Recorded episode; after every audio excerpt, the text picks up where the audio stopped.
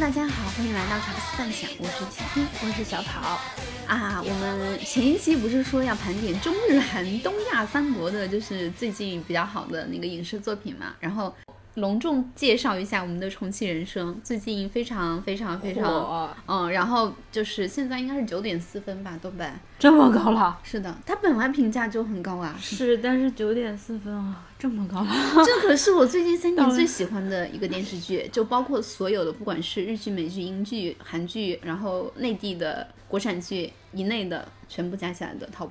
哇，嗯，是的，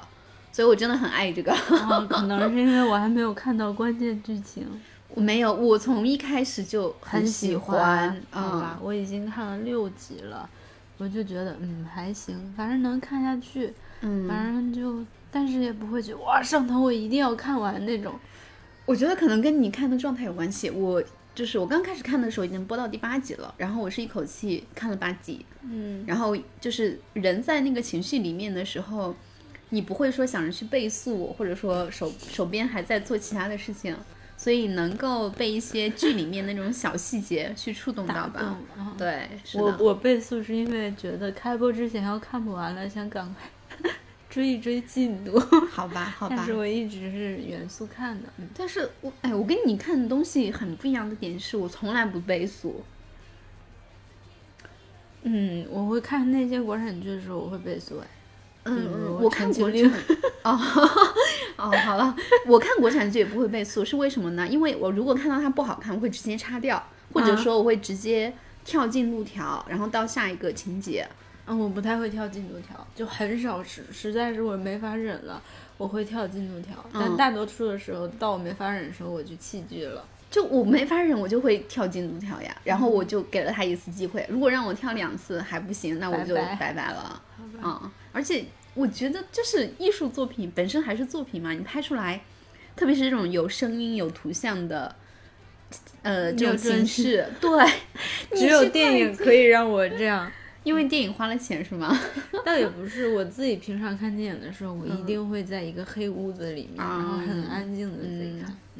嗯，就就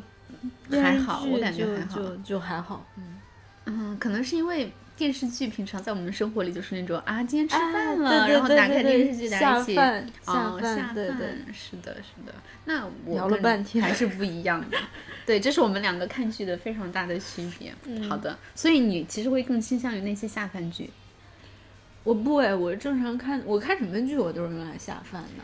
就是很少会有那种让我好上头，一直追一直追的你。没有，你不是说《机智的医生生活》是你的 top 吗？对啊，那个是我会，那就你是会觉得它就是下饭的时候适合看吗？看啊，我吃饭的时候会看，但是就是那种好看的剧，我吃完了之后我还会想看啊。啊、o k 明白。基一在我这里就是三三点五星，太低了 吧？已经已经挺高的了。我本来想说三星的，然后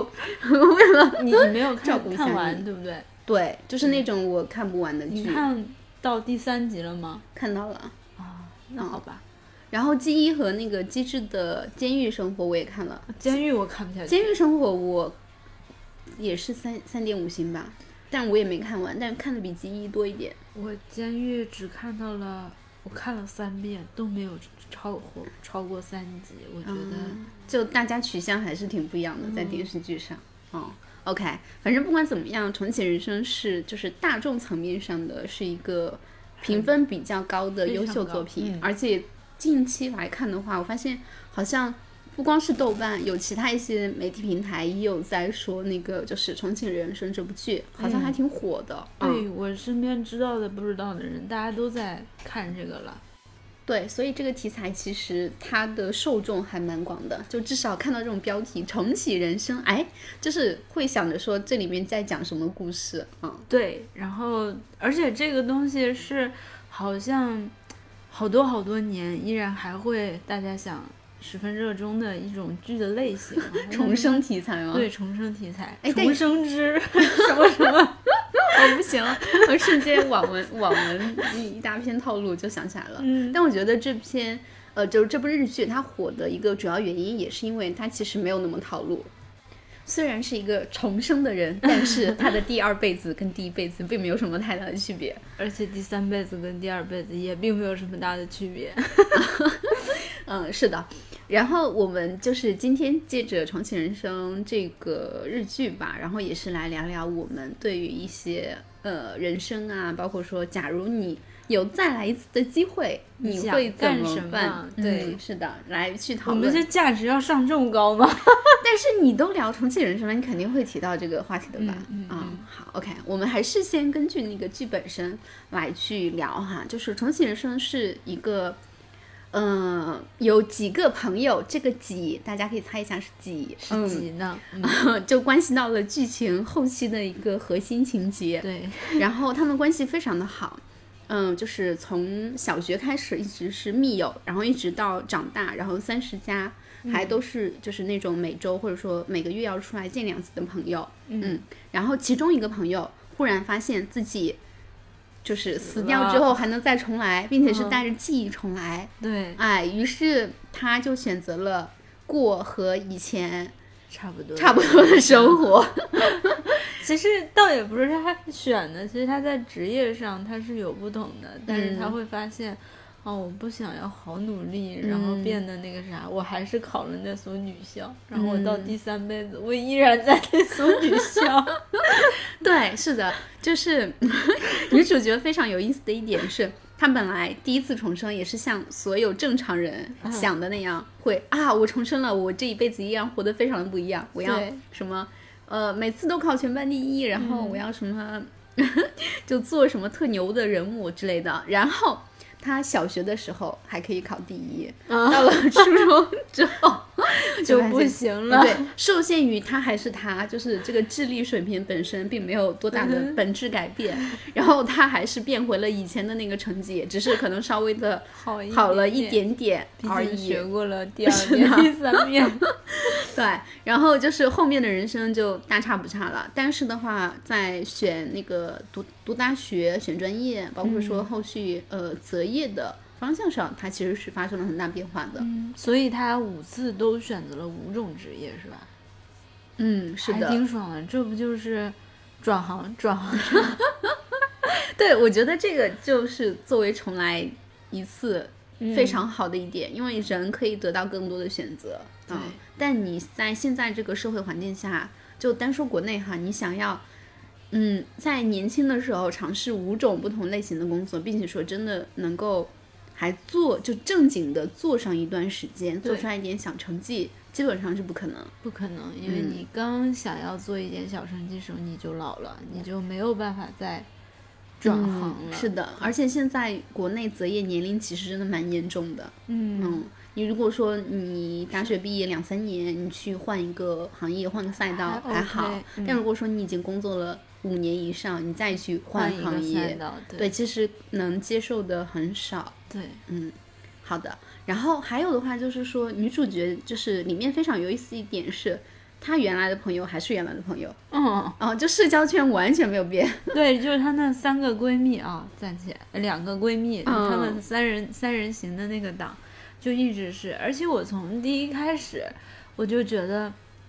她们三个进行的谈话。就让我觉得日本社会，就感受到日本社会那种暧昧，所以在看刚开始的时候，就第一次谈话是那个什么美宝过生日嗯啊，然后他们另外两个人没有准备仙女棒，嗯，然后美宝看了一眼那个服务员，服务员 然 后说其实我不想要仙女棒，但是我觉得服务员会比较就是会看我嘛，然后就想啊，他过生日朋友都没给他准备仙女棒，就是他会把他这种说出来，然后。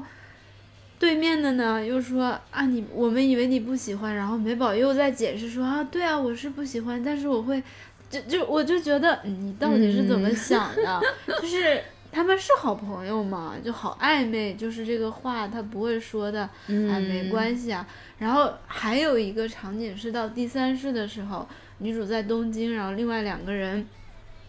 嗯，两周过来一次看他，然后嗯女主说、我没有别的意思哦，我没有别的意 思哦，嗯我就是想说你们是不是来的太勤了一点儿？然后他俩说、啊，太勤吗？还好吧？然后女主说，虽然我真的没有别的意思， 就是一个解释仙女棒，一个这种，嗯我就觉得你们好朋友之间，嗯，但是他们的相处模式就是这样子的，而对且所以我就一直没有确定是真闺蜜吗？那嗯必须是啊，因为你想，就是像第二种，就是他觉得他来的太勤了，嗯但是他的好朋友还是照样来呀、就没觉得说就是打扰他会对他们的关系产生什么样的本质影响，嗯，嗯，所以就是还是好闺蜜。因为你跟我说了后面的一个故事，所以我觉得，嗯，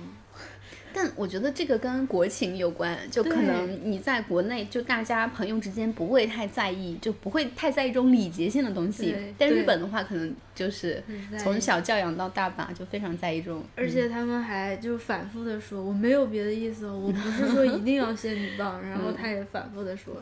但其实反复说的意思就是我真的很在意、啊。 嗯，但蛮好呃笑的。啊对，就是文化差异可以理解啊。嗯 OK，然后还有就是说，就是虽然，嗯、他改变了很多嘛，第二辈子、第三辈子，然嗯后，呃，有去救了他的老师，对啊，也不能叫救吧，就是，呃是救了，嗯，对，帮他解释了，嗯，然后去给他的爷爷还是外公，外公，嗯嗯，对，就是把那个药改了等嗯等，这种大事，他其实就是出于做好事的心态，就每嗯次都做 了。为了积阴德，嗯，对，是为了基因的。但是你会发现有些就是他没有去改变的，就比如说小福，嗯，嗯，小福出轨，然后跟他们的好是朋出友，轨吗？是离婚了之后，哦，是吗？嗯哦，所以是离婚了之后就跟那个服务员在一对对起对的。对对，啊、好吧，那就是小福的音乐梦想。嗯 就一开始女主角本来非常非常的想告诉他，你不要不要去，不要去做音乐了，对，你将来出不了头的。对嗯果然他每一辈子都没有出头， 但是他就还是没有告诉他。但是因为他想到孩子，小孩子不能那个不出声，但我觉得，如果他真的不去做音乐了，继续跟小静在一起，可能他们两个又会有生更多的孩子啊。 对啊，所以女主在意的是说那个小孩儿没出生，就是他因为他的改变可能会影响到这个，他在剧情里带了一下。这个我觉得就是算剧情 bug 吧，因为如果真的去往深了想这个问题哈，你其实做的每一件事都有可能导致一另大外一批个人，嗯对一大批孩子不见了，或者另一批另一大批孩子又出生了。对，还有就是他做了非常多不同的选择，然后让世界线变动了，但是一些核心的，呃，怎么说呢大发现，特别是就是他第三次，呃，第三次还是第四次？哦，第四次就是做那个医生，嗯、也不能叫医生嘛，生物学家的时候，嗯嗯，然后他发现了一一种微生物，然后这种微生物可以就是救很多病人，嗯，啊、 然后到了第五次再轮回，他想着啊，我上辈子发现了这个这个东西，如果我这辈子没有人去发现，然后导致很多人死掉了怎么办？嗯然后非常非常紧张，然后去那个原来的研究院找他当时的师姐，想把这件事情告诉他。就在他告诉师姐的前一秒，他打开谷歌学术搜了一下那个关键词，发现早就有人在他之前把这个文章写出来了。啊，对，是的，就嗯、呃怎么说呢？就就世界线是正常进行的嘛，就这这个个因为你个人而发生太大的改变，但是嗯你人生和周围的一点点小的波澜可能会有。对，是的，嗯，所以我觉得这部剧本质就是一个大的道理，就是说你其实不能真正的改变世界，啊，历史的潮流对，是不可是改的，是的，你只是因为历史是这样子，你在中嗯间充当了一个什么样的角色而已。嗯历史是属于人民的，不是属于个人的。 对，对，其实这部世剧的世界观就是很有意思，对吧？就是嗯非常健康、非常科学的世界观。嗯，有一个那个豆瓣儿，我看到网评那个短评说，韩国人拍那个财阀家的小公子，哦是这样 吗，是他的说，他说韩国人拍重生剧是复仇来到对世界巅峰，日对本人拍重生剧是啥都干不了。 而且官方吐槽他第三部《第三人生》的时候，他作为一个电视的 制作人，嗯，想拍摄以他为经历的一个作品，嗯然后在开会的时候，那些导演、编剧们就说啊。这这女主也太主角也太菜了吧，都重生了，这不就不得大展宏图嗯干点啥，是吧？是的，所以我也来想来问一下小跑，你觉得重来一次，你的人生会变得更好吗？我觉得会诶，哪些方面变得更好？就比如说高中的时候会努力读书一点，就是因为、因为我嗯我觉得我应该也会努力读书一点。对，因为觉得嗯，在最应该努力的时候突然躺了，嗯就这是一个很错误的决定。嗯，嗯然后呢？然后好像就还好吧，因为我好像也没有特别后悔的事情。嗯，对，就其实就没有特别说想要称职的。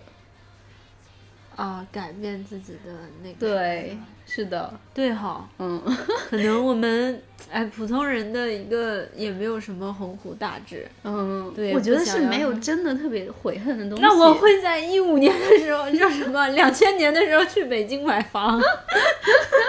你两千年的时候你多大？关键是你能做出来这个 决哎，定吗？我 爸那个时候他们就在北京，然后开饭店啊什你么的。能影响他们吗？你觉得五岁的你、六岁的你、七岁的你、八岁的你，倒也是啊，对吧？嗯，啊、所以其实可能改变不了什么。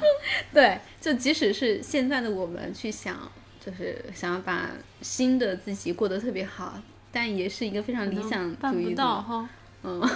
因为你自己的动机其实是没有很强的，因为我们就是单纯说我俩哈，嗯至少觉得自己现在过得还可以 啊、就家庭也好，然后就是个人也好，其实还是比较满足的一个状态，嗯，嗯。我我之前真的想过很多次，假如能够重来商会怎么样？你会变然后理财越 越想越接近，就是现 在， 《重启人生》这部剧的 嗯这个就是拍出来的这个情节，嗯，就可能也不会改变很多，嗯因为我发现我数下来之后，其实我比较珍重的不是说财富，或者说不是说学识，而是说你身边的关系。嗯，就是我当时有想到一个非常核心的点是，假如我重新去读书，然后啊，不能说重新去读书嘛，就是非常努力的学习，然后考了一个可能非常特别特别好的学校，嗯然后会遇遇到一群完全新的人，我不知道在这群新的人中间会发生什么。嗯，其实那个时候你就没办法掌控了，对对，嗯就是你在过新人生了，而不是再来一遍。对，所以就是你在重启，你在做最大转变的那一刻，你就迎来了全新的自己。是的，所以这个道理放到此时此地的我们也适用哦。嗯，是是的，虽然我们已经活到了二十几岁的年纪，但是，嗯，你如果此刻决定我要重来，也不一定说是重来吧，反正做出一些改变还是会。我感觉这些是不是应该放到后面说？没有关系，就是话就到这了 嘛。就我们的节目的价值观一直以来都非常的正向，就是 如果大家有想要做的事情，就是希望大家 right 快 now 做，立马去做，现在去做。嗯，而且我最近学到一个。就是行为模式，嗯那个行为模式不是说你想要做什么，所以你能做什么，而是说就是做行动等于动机加暗示加可能还是什么忘了方法好像是，嗯就是如果你有一个做事的动机，但没有那个暗示你就你可以完成这个环境，嗯包括说就是完成它的方法，其实你也是做不了任何事情的。嗯，嗯，所以我们在这边说这个推动你去做，其实就是在暗示你可以完成。 嗯可以完成。职业初期，其实每个人可能性都非常多，嗯，就、呃还是刚才说的，就是在你会受到年龄歧视之前去做变化是可能的，所以要赶紧。而且我们最近的一个朋友，嗯，他也转行成功了，去做了游戏的 UI，现在每天都可开心了。嗯，就是， 但是他的就是薪酬待遇，大家就呃很明确的跟他说，你在我们这儿你跟应届生没区别。嗯然后他也很谦虚的接受这一点嘛。嗯，但其实这四五年的一个工作经历，他肯定比应届生厉害呀，对吧？基础啊、逻辑思维啊、行事方式啊什么的，就是整整体的表现都还挺好的。关键是他每天都很开心。嗯，是的。嗯，这转转行成功的第二个例子。一般来说，就是只要你自己想主动做的选择，嗯主动做的变化，一般来说至少前期还是比较，对对对，嗯，对，过得比较好，比较相信自己的。而你刚才说的那个让我想到一部电影叫《Intern》，是安妮海瑟薇主演的，就是一个退休已经到退休啊年龄的、 70岁实习对生，实习嗯生，嗯嗯就老爷爷实习生，然后再就是加入到一家公司之后，那家公司发生的变化，哦，嗯我我很喜欢那部电影，但我忘了，就我也只记得这个大概剧情，嗯那家公嗯司怎么样了，我也不记得了。嗯，我觉得它奇妙的点是，就是就是刚才提到的职场年龄歧视，嗯但是从一个七十多岁的实习生嗯，的视角去看，他能够以自己的人生经验嗯对，去带给你们非常多就是不一样的视角吧。对然后，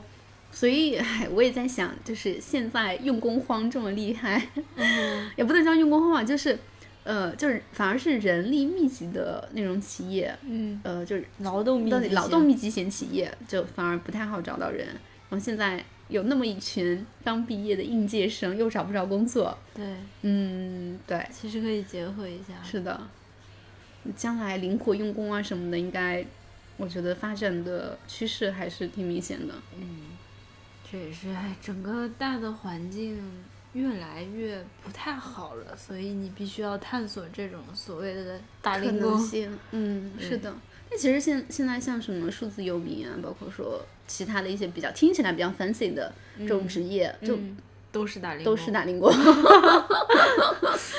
对，就我甚至想过，就假如说有一天想提前退休了，然后不想就是朝九晚五在办公室上班，就说不定真的会接受这种形式。嗯，因为那个时候你其实，呃，给自己的自由度可能性更多了，你可以在随便世界的任何一个角落，然后有一个可能没有那么稳定，但是足够支撑你生活的这么一个收入就够了。其实像《数字游民》这种，一直描绘的是我个人非常憧憬的一个一个美好愿景，但是我觉得我可能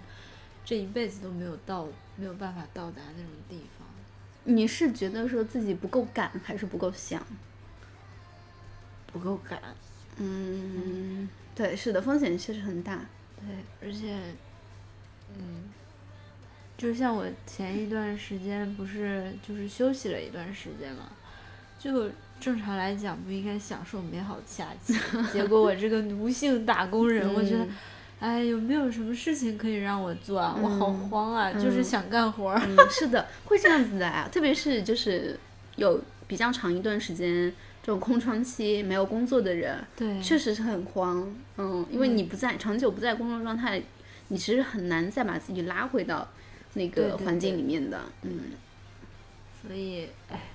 我们是不是跑得太严重了？来回归一下剧呗。嗯，好呀。哦，对，剧里面还有一个我印象深刻的就是，不管第几次重来，都会发现新的不伦情。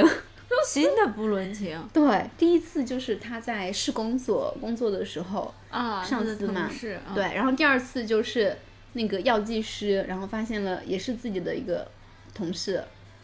要跟自己的朋友，就是以前的小时候的朋友搞不伦啊情，哦，第第一次是他，呃，林奈的爸爸和老师，对吧？嗯，然后第二次是药剂师和林奈本人，第对，三次是谁？嗯，我想一下，第三次是第三次是变成什么了？哦，第三次是哦，还是林奈和药剂师又阻止了，哦他阻止了，对，哦就是对他每次发现一个事情，都会成为他下意识要阻止的 事情，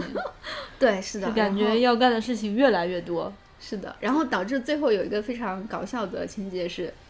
嗯，就你还没有看到啊嗯哼，剧透一下，最后女主角是要和马丽琳一起去拯救另外两个朋友，嗯，然后他们两个就是坐上了机长，嗯，然后他们怎么让那个航班就是能够顺理成章的由他们两个来去领航、嗯去做机长呢？就是他们本来想的是跟原定的那个机长求情，嗯然后打打好关系，结果没办法，嗯，然后又想着给他下点药好了， 就让他那天不能上班，结果还是没办法。最后是怎么着呢？就是跟一个同事聊天的时候，发现这个机长为什么一定要开这趟航班，是因为航班上坐着他的婚外情人。 对，然后就把这个机长给举报了。举报完之后就没有办法了。啊就顺理成章的利用了一下这个婚外情。 是的，是的，所以就是这个日本人对不伦情的这 个情节，我真的 服了。哎，那他只要不让那个美宝和夏姬去去坐飞机，不就完了吗？嗯，我觉得这是很好的一点，但是电视剧为什么没有那么拍，就是因为它其实本质上还是想表现主角对于友谊的重视嘛。你想，就是马里林她其实轮回了六次，嗯，这六次都是为了救她的朋友，所以才要重新来，嗯，然后就每一次，其实就直到第五次，她才和女主就是沟通好，说我们要一起救。前面几次都是她自己独自一个人，嗯然后就是跟她这些朋友也是相面，就是相见不相识的这种状态，然后去完成这个非常伟大的一个任务吧，啊、然后最后就是他们变成，就是坐上机长之后，嗯，我不知道要说啥了，我刚才想说啥来着，就甚至到最后是两个人都变成机长，然后就是要付出努力到这种程度才能把他的朋友救下来，但是他们还是甘之如饴的去做了。啊、就是说，我们有的时候在讨论这种艺术创作作品的时候，不要太在意逻辑， 因为我看到好多发言说，只要在他们飞机起飞前打一个电话说飞机上有炸弹啊，或者说其他哦，类似的这种破坏行为，飞机就可以不正常起飞了。对呀、啊、但是你从编剧的角度讲，如果真的这个简就简单不单，浪漫主义了。对呀、啊，这个一点都不浪漫。然后我为什么还要拍这么久，拍十集的电视剧呢？ 是吧？嗯，但是这毕竟也是一个剧情 bug 哦。嗯，对，其实里面你要数 bug，bug 挺多的，嗯就不能说特别较真儿的去聊。你但这毕竟也不是一个悬疑，不是一个推理剧。如果是个推理剧，我会非常认真的在这儿跟你纠 bug 啊。好的，而且我们去聊这部剧的时候，聊的也是说它里面给我们表现出来的就是人生观、价值观、世界观。嗯，有意思的点是这些东西，而不是说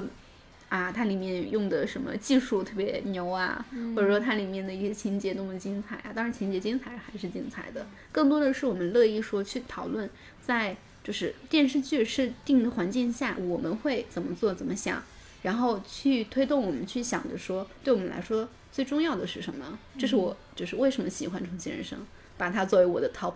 嗯。的原因嗯。了解。再说一下表演，毕竟是嗯安藤樱演的嘛，啊啊啊！影后影后安藤是的樱，黑木华其实也是影后，以前也拿过那个就是日本国内的一些奖。日本国内的奖怎么能跟安藤樱比呢？嗯安藤樱拿过什么非国内的奖她吗？是金棕榈的影后啊，啊，是戛百纳元之还恋啊是是百元之恋吗？不那是部啊，是小偷家族啊，啊，小偷家族他拿了影后呀。那她没拿吗？她拿了呀，大小魔偷王家还夸她说以后有人这么演哭戏，那就是在学安藤樱，小偷家族不是哦是当年的金棕榈，然后不是当年大奖吗？对啊，难道影后也是他拿的？先先先先查一下，我没记错，啊我记得那一那一年对安藤樱的表演，大家就一直，而且确实看《小偷家族》的时候，觉得她那段哭戏真的好厉害。我反而觉得她在这部剧里就感觉嗯还好吧，就是啊，就觉得就骂骂， 嗯但我觉得他是演的很好挑呀战不这部大。剧里嘛，就对她来讲，嗯，OK，小偷家族没有啊，小偷家族只是获了日本亚洲电影节的最佳女主提名啊，哦，她是提名没得上吧？不是她，她压根儿就没有提金棕榈的最佳女主角。那哎不对，《小偷家族》决定是哦，你说安藤樱没有提金棕榈的女主。对啊，哦，不是，金棕榈是这样子的，只要你的片子入围了主竞赛，嗯，那么你们的所有的男女主角都可以，就都是提名。他其实没有提名的这个环节，哦他只是最是后这直接样发啊奖。好的吧。嗯，是的，但是《小偷家族》是一好个很看好的电影。而且我觉得是《失之愈合》里面就好多电影当中是最好看的那几个之一。我嗯还喜欢《啊海街日记》《如父如子》《步履不停》。哎呦， 就他他电影我基本上都看了，嗯，哇，原来啊、你是你喜欢的调 调，嗤之以鼻，是的，是你喜欢的调调。但是老实讲，《小偷家族》里面，我对安藤樱印象完全不深，我对我对所有的世纪愈合的 Flank 啊，剧里就是电影里都只对小孩子有印象。 对他拍的那个就是《小偷家族》，我就是记住了里面的子意，是把的，牙往那个是的，屋顶上扔。对，啊，《小偷家族》真的太好看了，而且那是我唯一一部就是他的电影在电影院看的，嗯哇，整个的感受特别的好，嗯又又跑偏了。你啊，没关系，我我们们是就呃想啊 闲聊节目、跑题节 目，我们是本来是想聊一聊剧剧里的演技，来嗯，回我馈推一下荐。你去看《无人知晓》，《无人知晓我》是看我过呀更喜欢那的。十二岁的戛纳影帝嘛，对，柳吧柳雷优弥，哇，柳《雷无人优知晓弥》真的拍太好了，我觉得还好还行吧，我当时我特别看的喜时欢候我特别喜太欢。惨了，真的太惨了。而且我说《失之愈合》他这些作品连起来，他一直在探讨的就是非血缘的一个亲情关系，嗯然后到《小偷家族》里面到了一个巅峰，嗯，嗯，就完全这一家人没有血缘关系了，是的，嗯，那我还是就是《无人知晓》给我的震撼感更强，比起《对小偷家族》来。他是那种完全的亲亲人之间可以剥离到什么程度，嗯是的然后《小偷家族》是另一个极端，就是的陌生人之间可以到什么样的程度？对，而且《无人知晓》是真实故事改编的嘛，就其实对真实的就是事件嗯比电影里拍出来的哎，哎，就是更让人觉得艺术性。嗯，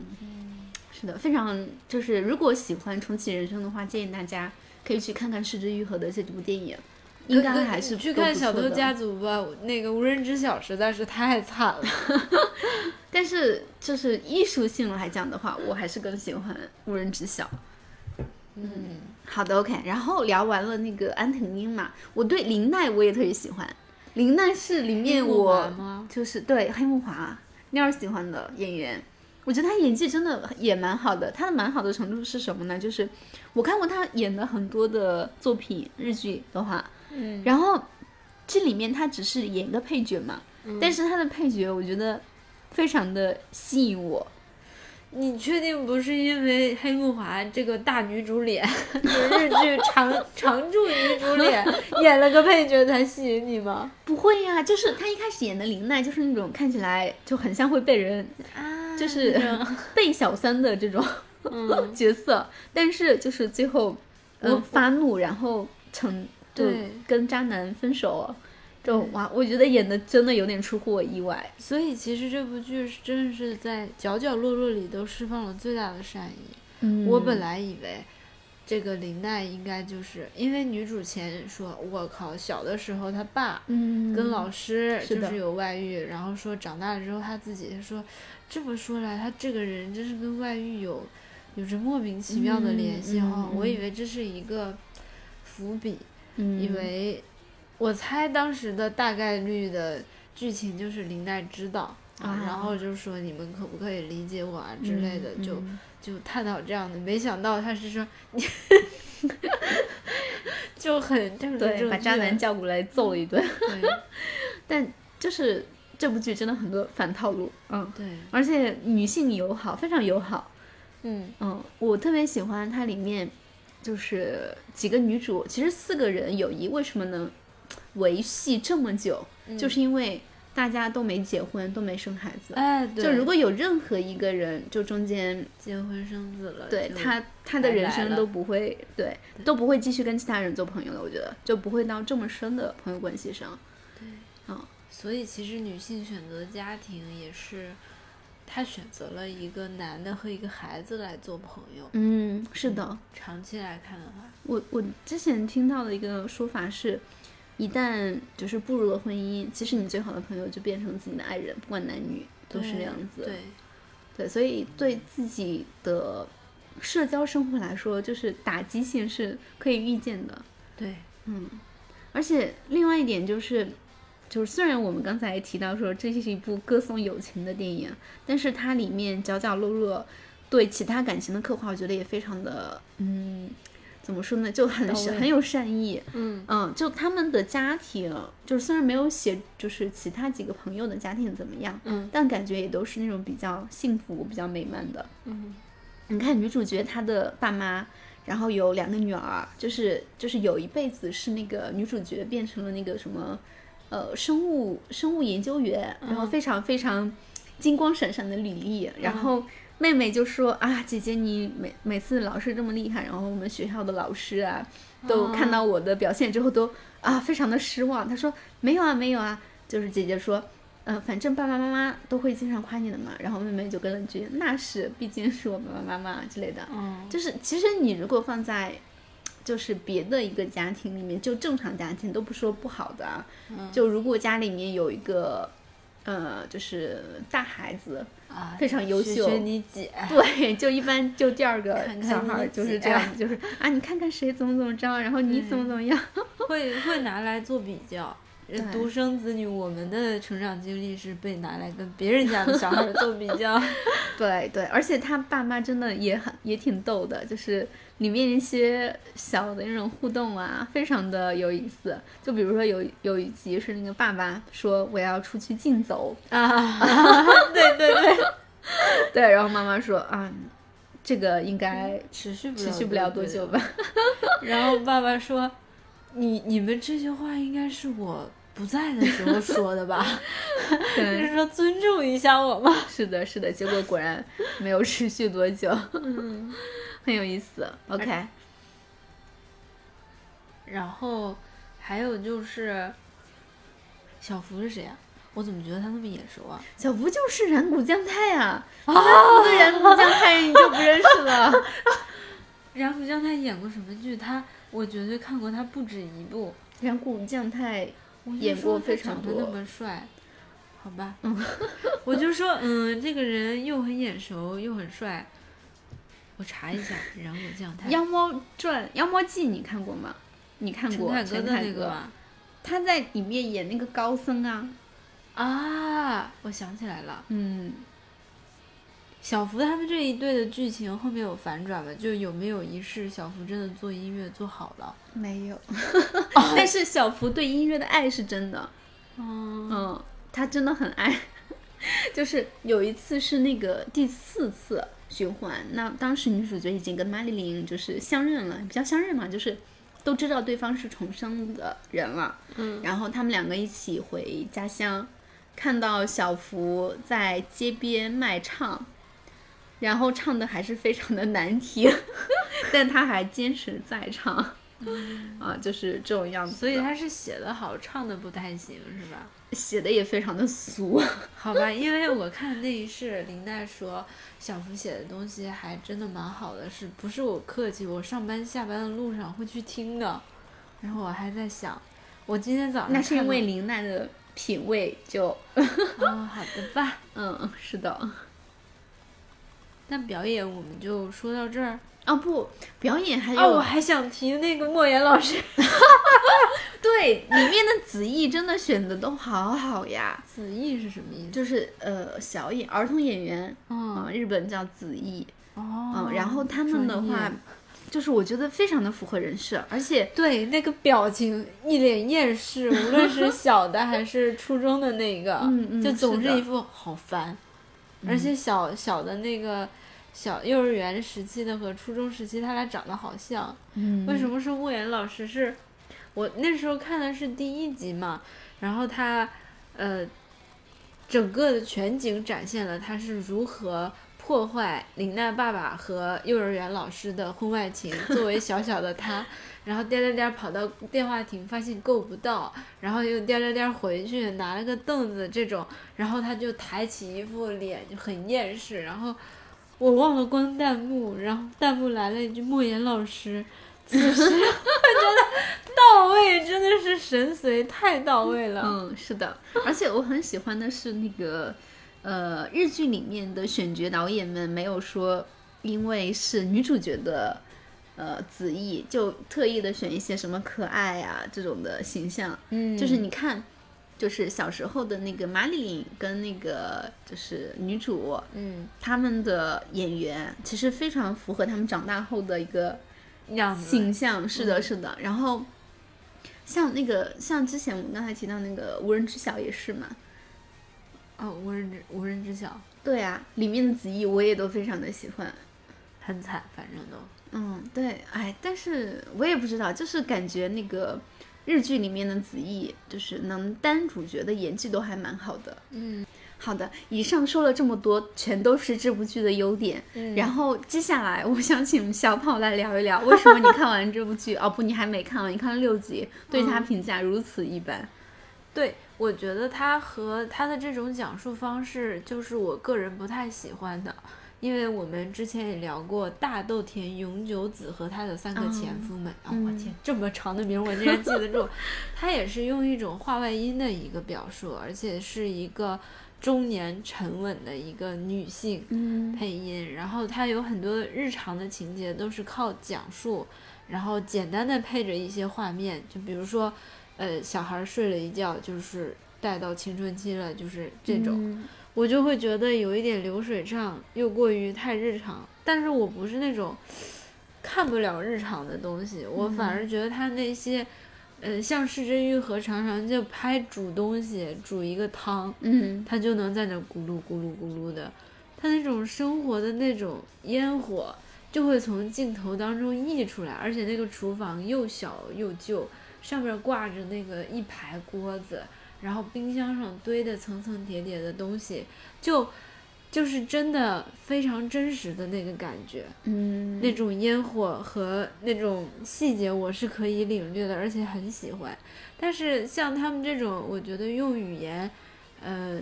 一笔带过很多事情，然后我就会觉得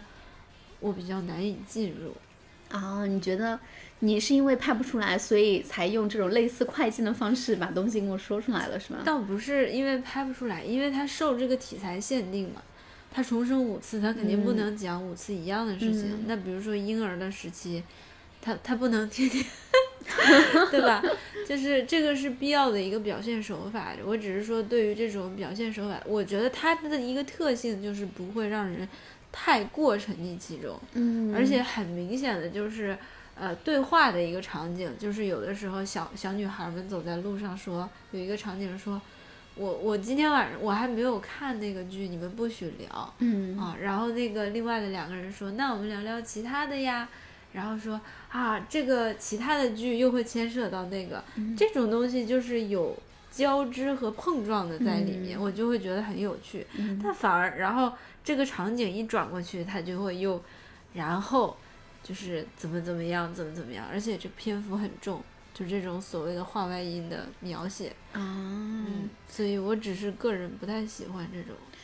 我还好哎，我我都对那个《大豆田永久子》里面的黄文一没有印象了。我看完《重启人生》也对黄文一没有印象了。嗯，嗯，我记住的就是你刚才提到的，他们在聊电视剧社，嗯然后再聊一些非常就是非常细碎的事情。嗯就其实我们不管是看剧、看电影，还是看一些什么艺术作品，就是你真正记住的是这个体验的感受。对，我嗯想说的就是他的这种形式极大的削弱了我的感受，而且他用的是安藤樱，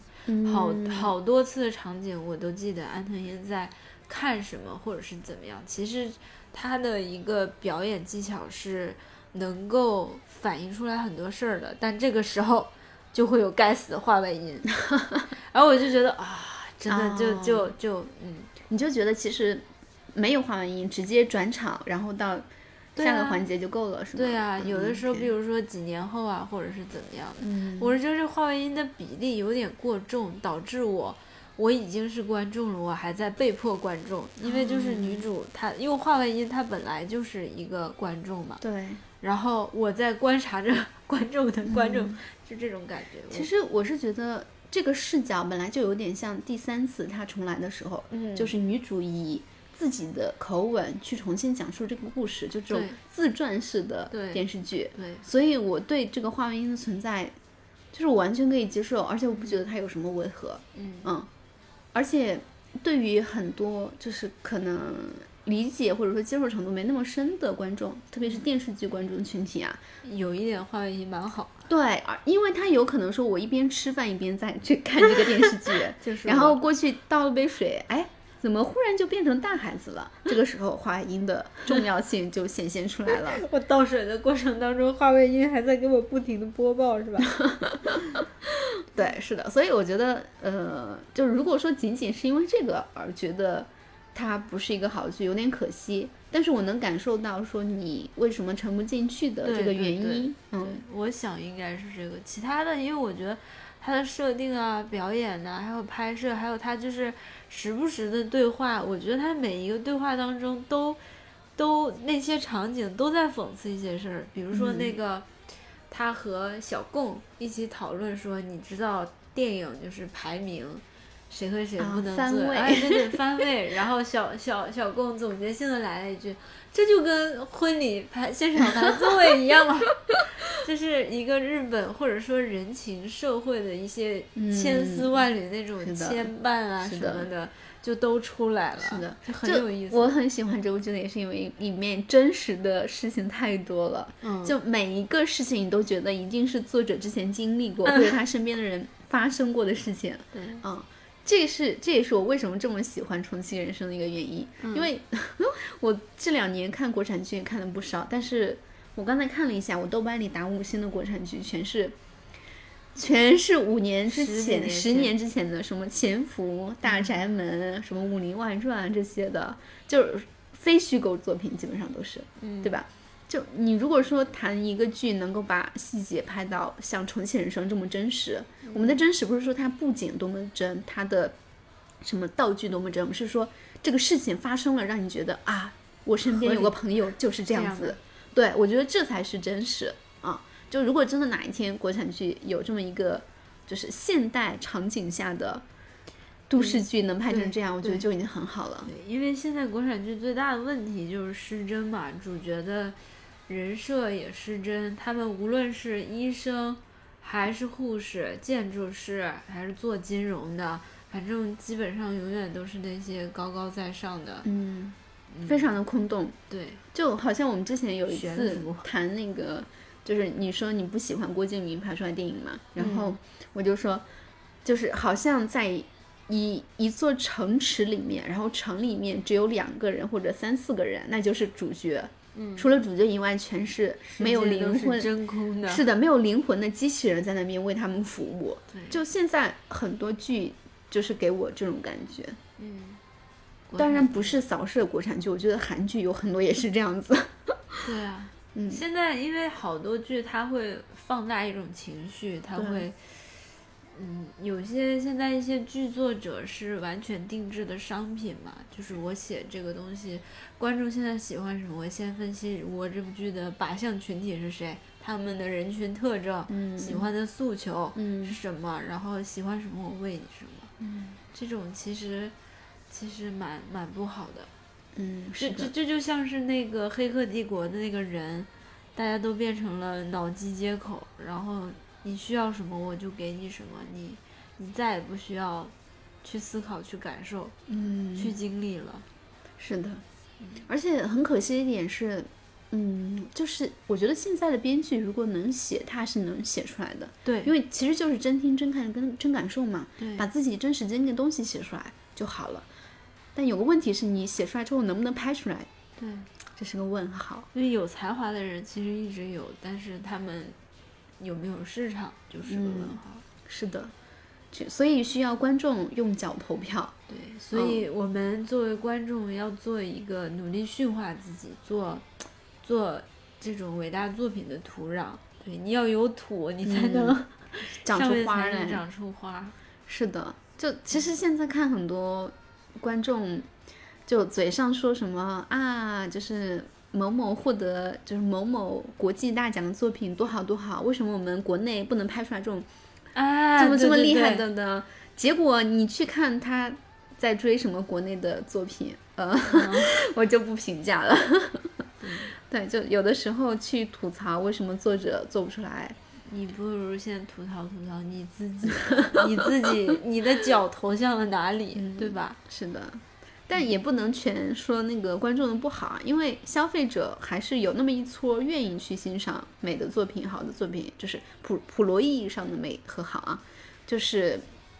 你看全球现在的一个趋势也是，网飞什么爽剧爽剧当道，对最火的就是拍爽剧。对啊，所以现在就是什么都靠情绪驱动，哎，嗯，是的，哎，都跟